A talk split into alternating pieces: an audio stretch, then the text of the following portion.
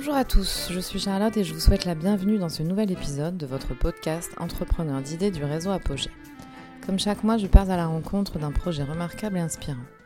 Pour ce podcast, je vous emmène à Blainville-sur-Mer, dans la Manche, pour découvrir l'association NAV Solidaire.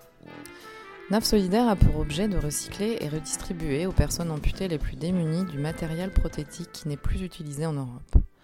Il y a environ 80 millions de personnes handicapées dans le monde qui ne sont pas appareillées. NAV Solidaire met en place une collecte de prothèses en France. Ils acheminent les prothèses en Afrique dans les centres de réadaptation par la voile, afin de réduire leur impact environnemental. Ce podcast est en deux parties. Pour cet épisode, les témoignages de Stéphanie et d'Antoine, cofondateurs de NAV Solidaire, vous sont proposés. Alors là, on, est, euh, on avance sur le projet. Euh, Est-ce que euh, Stéphanie ou Antoine, vous pouvez raconter un peu la première. euh, parce que vous y êtes allés sous- sur place, c'est ça hein, vous- Ouais. Ah bah fallait ouvrir la voie. C'est ça. Donc euh, comment ça s'est passé cette première, euh, ce premier voyage en Afrique? Eh ben déjà, nous, on a eu de la chance. Bah, je pense que oui, on peut dire de la chance, c'est qu'on est tombé sur un couple de retraités qui partaient faire un tour du monde. Donc euh, Dominique et Christine. Donc on a embarqué tous les deux avec 200 prothèses, donc ça faisait à peu près 700 composants, il me semble, Un peu plus, ouais. un peu plus. Donc on a eu euh, à peu près un mois de navigation, un peu plus aussi. Ah, on va dire un mois et Allez, demi. un, un bon mois et demi, ouais. Et euh, bah, en fait, à la base, on est, on est descendu aux Canaries, parce qu'aux Canaries, en fait, il y avait un bateau aussi qui partait euh, de France, mais qui n'allait pas en Gambie. Mhm. Donc, en gros, il a déposé les prothèses aux Canaries. Et il y avait un bateau qui était déjà aux Canaries, mais lui qui allait en Afrique. Donc, nous, on a, on a fait le transfert, en fait. On a fait, donc, il y avait Imagine qui était déjà aux Canaries, et il y avait Karukira qui, lui, euh, partait de France et qui allait, euh, qui allait euh, au Canaries. C'est le nom des bateaux? Ouais, c'est les noms des bateaux parce qu'on les appelle euh, on- Par les on- noms des par les bateaux. noms des bateaux, ouais.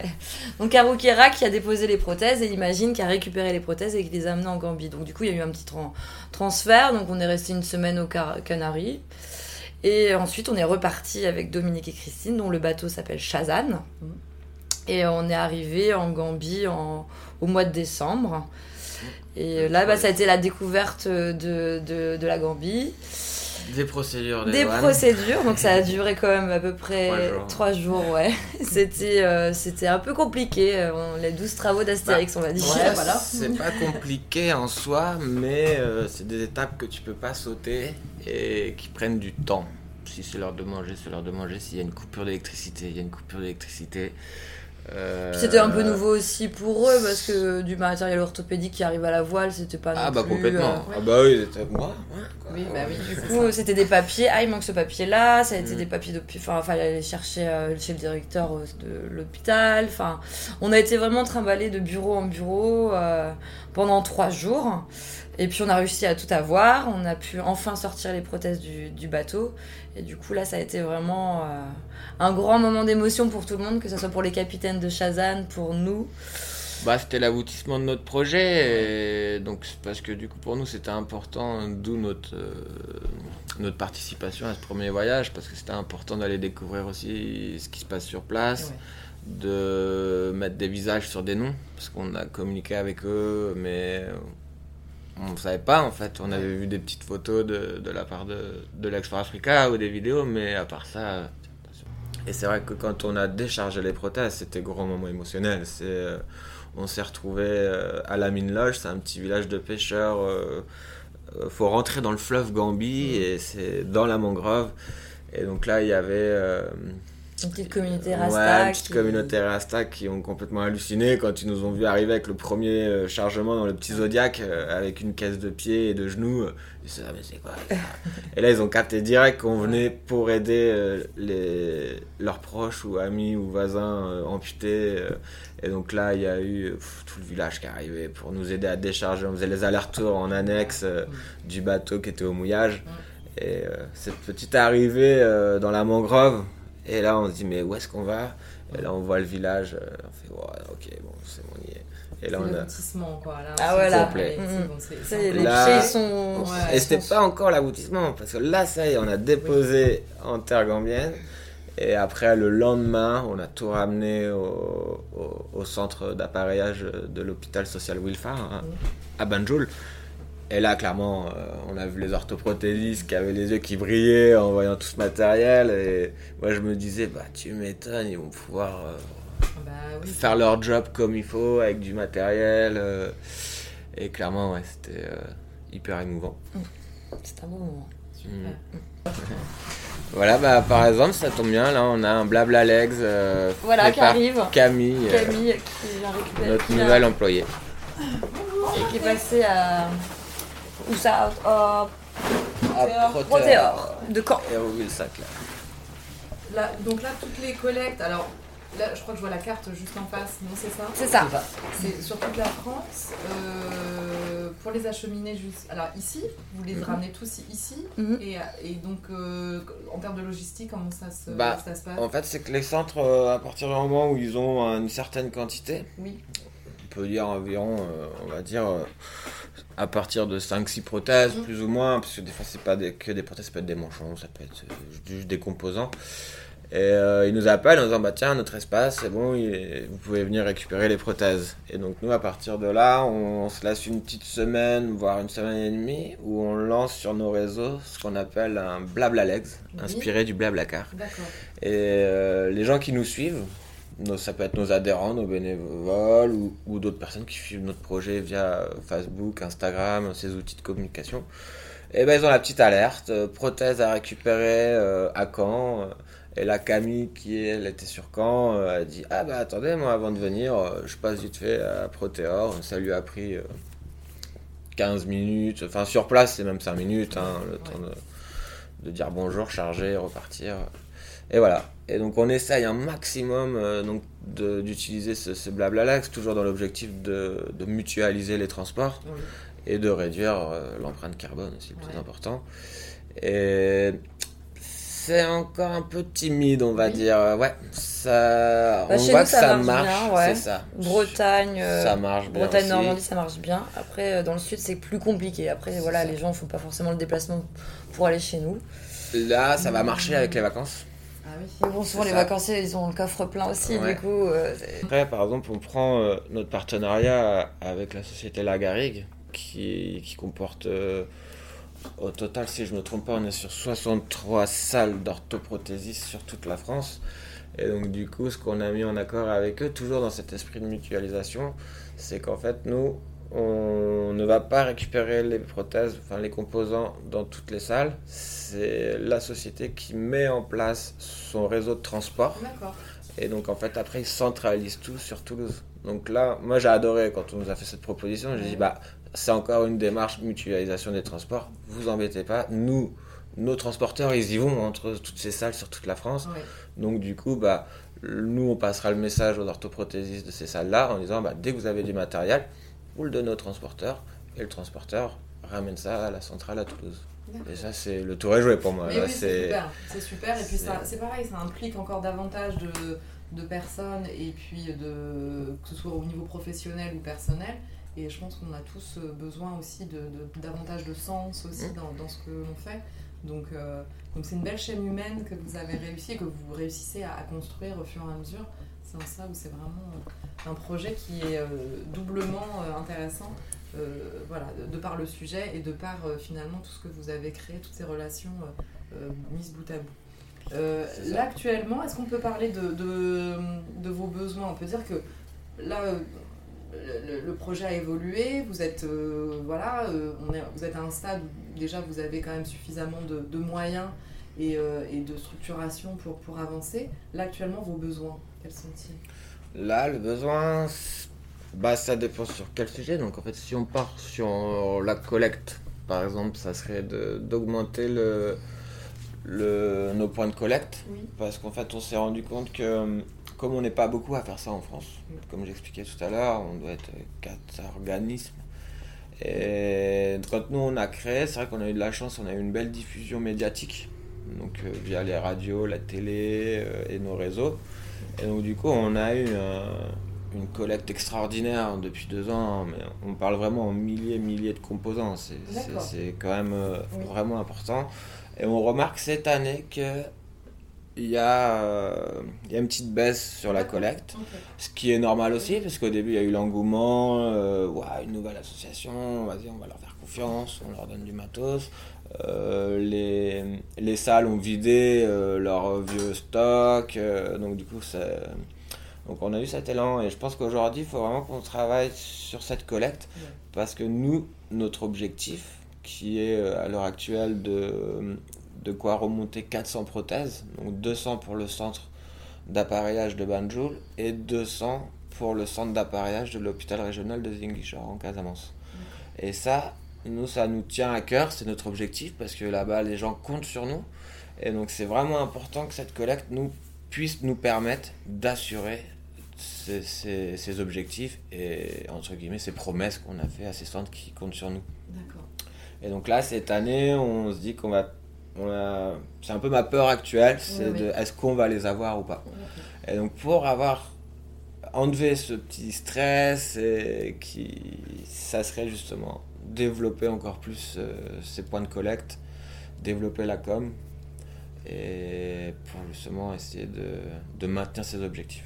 Si on a un, orthoprothésiste qui souhaiterait justement euh, s'associer à votre, euh, à votre projet, comment, comment ça se passe? Qu'est-ce qu'il peut faire? Bah, Il nous contacte, euh, puis bah, une prise de contact se met, et puis on met en place la collecte qui est assez simple en fait. C'est juste, nous ce qu'on veut c'est toucher les patients de ces orthoprothésistes. Et donc du coup ça passe par une, une communication en salle d'attente, par une affiche. Donc là la BD, qui, on l'attend impatiemment, elle est encore en impression. J'aurais aimé vous la présenter, mais bon, voilà, on a un petit retard sur les impressions. Et donc ça, je pense que ça va beaucoup marcher. Vraiment, ça, on compte beaucoup sur cette BD. Et donc euh, voilà, c'est de communiquer sur leurs patients en disant le jour où ils renouvellent une prothèse d'un de leurs patients, dire bah ah, attendez, si vous voulez, vous pouvez nous la laisser, elle sera redonnée à l'association NAF Solidaire. Et là, communiquer en disant vous pouvez voir cette association, ils ont pas peut-être la personne veut la garder, hein. elle est libre de faire ce qu'elle veut effectivement de son matériel. Et voilà, en fait c'est si simple. D'accord. Et en fait nous derrière aussi, on a mis en place une, ce qu'on appelle la navletter, ça s'appelle la newsletter, on l'appelle la navletter, et parce que c'est important d'avoir des retours et donc du coup de, de ce qui se passe, de ce qu'on fait. Donc nous on, se tient à donner des retours donc à ces orthoprothésistes, bah, à ces sociétés, et aussi aux patients s'ils nous suivent, bah, du coup on peut on peut communiquer là-dessus. Et en échange, nous, on peut aussi, euh, euh, et on le fait d'ailleurs, euh, comme on a fait tout à l'heure, on les a tous nommés, voilà, faire aussi un peu de communication sur eux et, et, sur le travail qu'ils font, parce qu'en fait, sans orthoprothésiste, un amputé, il n'est pas grand-chose. Oui, et ça peut être super intéressant effectivement de les valoriser, de valoriser leur profession. Et leur travail. Est-ce qu'il y a des personnes en situation de handicap qui, qui ont été impliquées sur ce projet tout à fait, on a. Pas directement, forcément, mm. mais. Euh, notre parrain. Euh, voilà, bah, notre parrain, bah, du coup, quand on a créé l'association, euh, on a découvert aussi qu'il y avait une personne qui s'appelle Fabrice Payen, qui fait de la course au large, donc qui est un navigateur, et qui est amputé comme Antoine Fémoral. Et euh, on, est, on, est allé le voir à une course à Cherbourg qui est la Dream Cup, il me semble. Et on lui a demandé de, de devenir notre parrain et qu'il il a accepté euh, gentiment. Et, et, du coup, bah, on a contact avec lui. Il a même emmené des prothèses sur la route du Rhum. Donc il a emmené 10 euh, kilos de prothèses sur la route du Rhum. Donc en plus, il, en plus d'avoir un handicap, il s'est, il s'est donné un deuxième handicap, c'est alourdir son bateau. Parce qu'en principe, sur, ah sur des bateaux comme ça, c'est le plus léger possible pour filer. Euh, et, donc, il a pris quand même 10 kilos de prothèses qu'il a déposées en Guadeloupe. Et en Guadeloupe, de là, il y a une autre association qui est venue les chercher en voilier, donc à départ, et qui les a emmenés en Dominique pour euh, Keep Walking. Donc vraiment, tout, euh, il y a vraiment un lien avec beaucoup d'associations parce qu'on pense que l'union fait la force. Et, et donc voilà, donc il y a eu plusieurs acteurs pour cette petite mission. Donc c'était pas grand chose, 10 kilos, mais c'était symbolique. C'était symbolique, ouais. Sachant que la route du Rhum est médiatisée largement médiatisé. Donc l'idée c'était de profiter de ce flux médiatique pour, euh, pour lancer une petite crème dans ce projet énorme. Et en termes de sensibilisation au handicap, est-ce que vous menez... Euh, alors oui, de toute façon, clairement, vous sensibilisez au handicap à travers vos actions. Est-ce que vous avez d'autres actions de sensibilisation?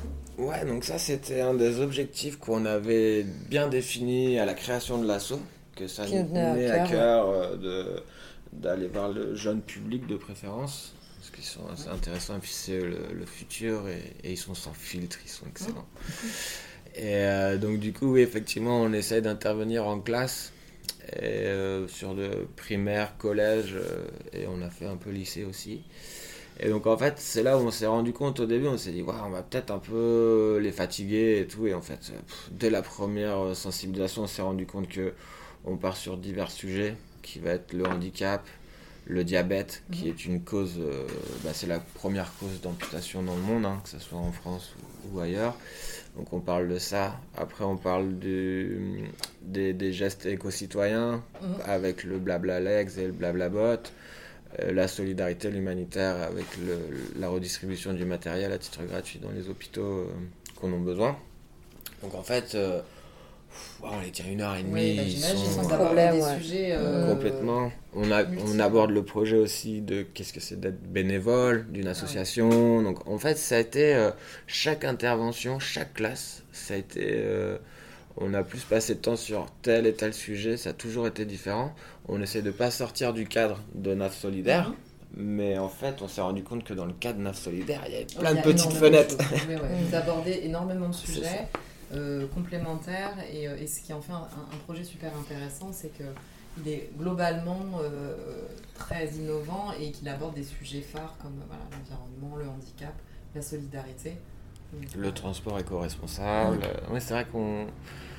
Et donc on aimerait bien développer ça encore un peu plus l'année prochaine. Donc, euh, La sensibilisation Ouais, Ouais. donc dans d'autres écoles, parce que là c'est vrai qu'on a fait un peu la Bretagne. On aimerait bien faire euh, ici dans la Manche et en Normandie. Donc Mhm. s'il y a des écoles qui, qui, qui nous écoutent, et ben, on sera avec, euh, avec grand plaisir de, de venir euh, présenter notre projet quoi. Et débattre. et ouais. débattre. Ouais. Eh ben oui, avec plaisir pour les, auditeurs qui, qui nous écoutent de pouvoir vous solliciter euh, sur différents aspects, que ce soit sensibilisation, transport ou euh, collecte. Euh, on mettra de toute façon tous le- les liens en commentaire du- du podcast. Euh, là, par rapport à vos besoins, on a fait le tour. De, Est-ce que vous avez d'autres, comme ça, profiter d'un, Bah, d'un appel aussi Si, à- ouais, donc sur l'appel, donc effectivement, donc les besoins sur le, donc ça, ça touche plus la partie euh, des professionnels euh, orthoprothésistes. Ensuite, bah, c'est toujours euh, les relations bateau. Donc franchement, que les gens n'hésitent pas. Et, et je sais qu'en plus, par exemple là, le prochain chargement qu'on a là, euh, on est, donc c'est Arnaud et sa petite famille, euh, sa femme et ses deux enfants, euh, qui partent euh, sur un, voyage de trois ans autour de l'Atlantique. Et c'est vrai qu'ils avaient envie de d'apporter une touche euh, de solidarité à leur voyage. Ils avaient pensé, ils avaient trouvé d'autres associations, mais il fallait plus œuvrer sur place. Et ce qui lui ne lui correspondait pas parce qu'il avait envie de, il n'avait pas envie de s'engager. En plus, il avait sa famille et puis il part en bateau. Et quand il a découvert euh, l'association NAF Solidaire, direct, il a dit, oh, bah en fait ça c'est parfait. On ramène du matos, on ça. a de la place. Ouais. Et donc il m'a contacté. euh, Et donc du coup, bah voilà, solliciter tous ces gens qui partent en Ces voyage. plaisanciers, ouais. Ces Mm. plaisanciers qui ont envie de faire euh, comme euh, tous les autres, Shazan, Imagine, Imagine, Karokira, Caro Cara, Félicie, Étienne, euh, Étienne de Voile sans frontières, ouais. mm, voilà, qui ont un peu de place dans leur bateau et qui passent au large des côtes africaines. Et bah écoutez, c'est le moment d'aller y poser un pied. c'est le cas de le dire. Et des prothèses. Puis après, peut-être nos besoins, ça va être plus euh, financière, quoi. Ah, on que- peut pas trop parler de. Bah ouais. Bah ça c'est un Ça, peu le nerf de la c'est guerre. ça, hein. malheureusement. Parce que du coup, nous, on n'a pas pour le moment de subvention, on a fait des demandes, on est en attente. Après, on crée des événements. Donc, euh, on arrive depuis trois ans à, à se subvenir nous-mêmes grâce à des événements comme la vente aux enchères. Donc là, c'est des artistes Mhm. qui nous font don de leur œuvre et qu'on met aux enchères. Donc depuis deux ans, euh, ça marche super bien. Puis ça fait plaisir de voir la générosité des artistes. Et euh, donc on recommence cette année pour la troisième édition. Et sinon, on a fait venir Vanupier. Donc Vanupier aussi, c'est pas mal quand même pour. euh, Donc c'est un chanteur euh, de reggae D'accord. qui s'est déplacé l'année dernière, qui est venu gratuitement pour euh, pour un concert. Donc on a fait comme 500 places. euh, voilà, on a fait, on fait quoi? On a fait des soirées. af- On a fait une soirée africaine. Bah, c'est vrai qu'en fait, euh, le fait de se dire, quand on a commencé, on n'avait pas encore abouti notre projet et tout, donc on se sentait pas d'aller demander par exemple des subventions euh, publiques. On s'est dit, bah, pff, L'idée c'est quand même, allez, on, on aboutit le projet, On on, montre ce le qu'on fait une fois, on sait ce qu'on fait. Déjà, ça va nous permettre de savoir si on continue ou pas. Et maintenant que euh, on est à fond, bah du coup, euh, Vous vous sentez plus légitime voilà, Ouais. sur les subventions Mhm. publiques. Mhm. Et après, il y a cette partie où une autre découverte dans le milieu associatif, c'est intéressant encore une fois, et c'est que nous à la base, on n'est pas dans l'événementiel. Mhm. Mais créer un événement, moi c'est une sensation que j'adore. Mhm. C'est vraiment chouette. On, on découvre des artistes, on découvre le monde de- associatif culturel. Ouais. On a les festivals du coin qui nous soutiennent, que ce soit Chauffé à Noirceur, euh, la Doxart, euh, les hétéroclites, euh, ils nous invitent toujours sur leur événement parce qu'ils font un village associatif. Euh, et il y a cette solidarité, on a besoin d'une enceinte, euh, mais oui, on vous prête une enceinte. euh, Mhm. vraiment, il y a toute cette élément de générosité. Et à la base, c'est autour de NAF Solidaire, donc du coup, ils, ils adhèrent vraiment. Et on a créé des liens euh, dans le monde culturel autour de nous qui est, euh, qui est fort. Et c'est pas notre objectif principal de créer un événement, mais ça nous permet de gagner de l'argent. Mhm. Et, Et de nous faire connaître et une fois de plus, le relationnel. Ouais. c'est excellent.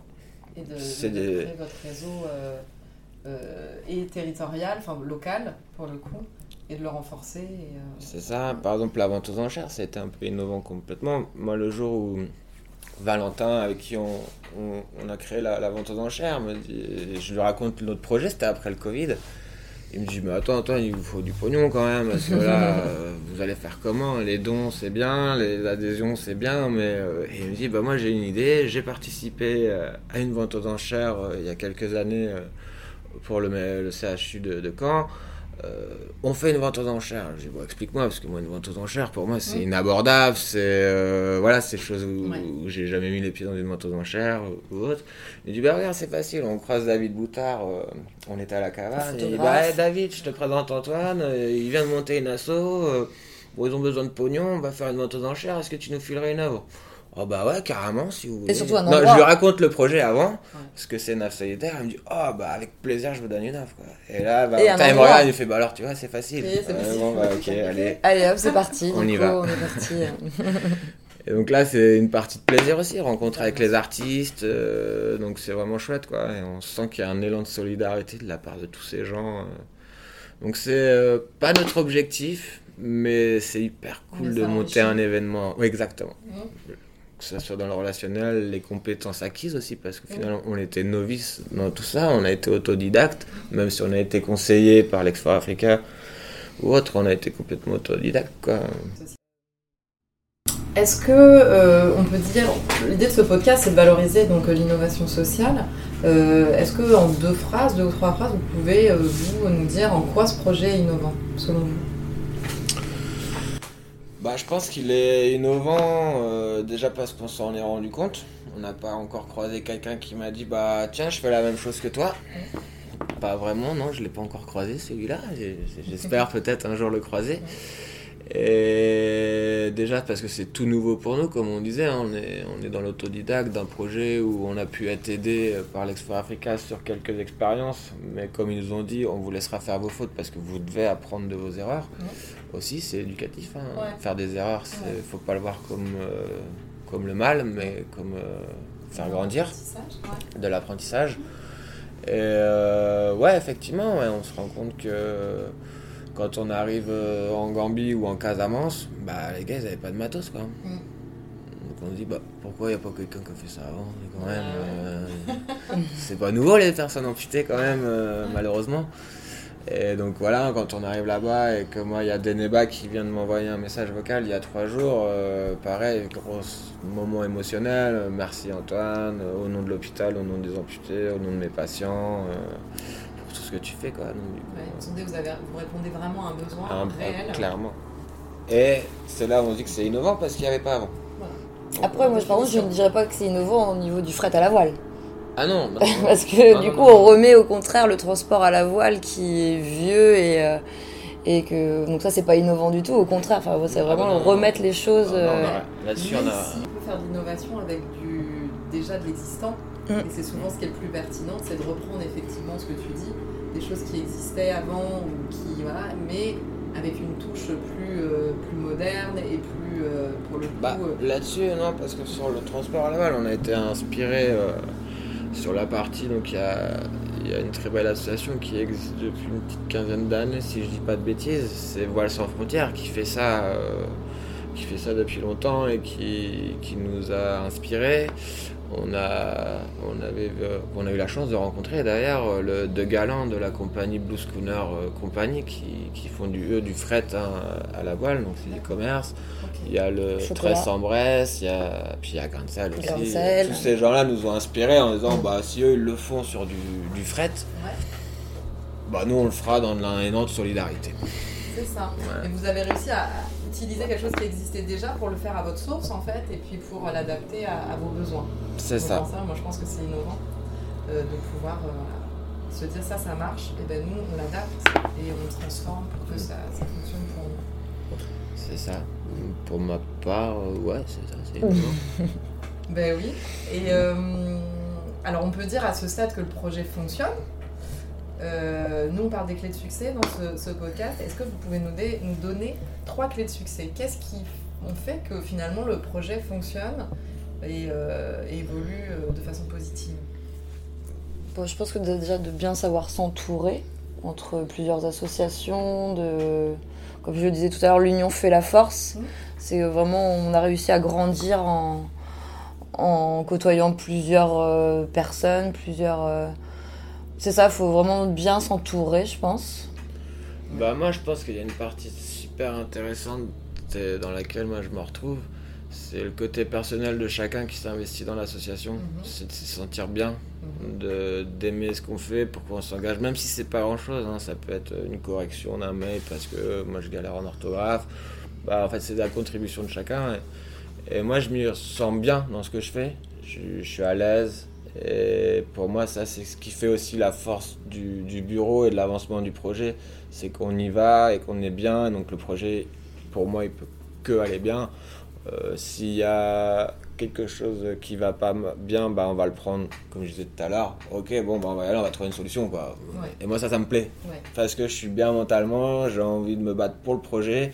Et donc, euh, tous les obstacles, on ira, on les affranchira parce que bah, on est bien Cette force-là euh, Exactement. en interne. Est-ce que ça veut dire aussi que c'est parce que tout le monde a sa place et la bonne place finalement au sein de, de ce projet que chacun trouve une place Ça, c'est toujours la question compliquée dans un bureau, hein, parce qu'il y a quelqu'un, à un moment, il va pouvoir donner du temps, après, il va pas être là, après, il va être là. Donc, euh, ça, c'est la partie, euh, je pense que de tous les bureaux des associations se pose. Il y en a toujours un qui en fait plus que d'autres à un moment, mais c'est le bénévolat, comme toujours. hein, voilà, c'est... Donc, c'est très compliqué, je pense, pour chacun de trouver sa place. Nous, c'est facile parce que là, on commence à être employé. Moi, j'ai mené ça de parce que j'y passe tout mon temps et donc du coup c'est plus facile de trouver sa place en étant présent tout le temps Ouais. que d'être là un petit peu quand tu peux parce que c'est les vacances parce que si enfin donc je pense que ouais c'est un pour tout le bureau je pense que c'est pas pour tout le monde pareil D'accord. Mais euh, Mais ça n'empêche pas le fonctionnement finalement. Euh, on Non. reconnaît aussi qu'il y a des engagements qui sont différents, des degrés d'engagement différents selon euh, ses disponibilités et, et sa vie en fait. Et, mais à partir du moment où on, prend en compte, j'ai envie de dire, ça fonctionne bien. Et, C'est ça. Et, et voilà, c'est pas forcément un frein. C'est juste qu'il faut aussi prendre en compte qu'effectivement, tout le monde ne peut pas s'investir autant les uns. Complètement. Mais je pense que c'est important que ceux qui soient là tout le temps, que ce soit employé ou, ou comme moi qui suis là tout le temps, d'être bien dans ses baskets, d'être bien dans, dans le projet, parce qu'en gros, tout retient entre guillemets euh, de ça, de ces personnes qui sont là tout le temps. Ouais, ouais. Donc c'est quand même ça qui est très important. C'est que ce, ce point-là reste bien dans- à sa place, euh, avec toutes les motivations possibles, parce que c'est quand même eux qui maintiennent le... Ouais. Et ça, je pense que c'est, ça doit être la situation dans toutes les associations, de toute ouais. façon. À partir du moment où on parle de bénévolat, il faut quand même un pilier quelque part. Ouais, bien sûr. moment. On met un peu la pression, mais. Bah, je pense que c'est ça. Pour que ça dure dans le temps, pour moi, c'est. euh, bien sûr, on a le droit d'avoir des hauts et des bas. hein. Il en faut de toute Oui, oui, façon. Les, les ascenseurs émotionnels, la vie est comme ça. hein, donc, euh, faut faire avec. hein. Est-ce qu'il y a d'autres clés de succès qu'on peut évoquer?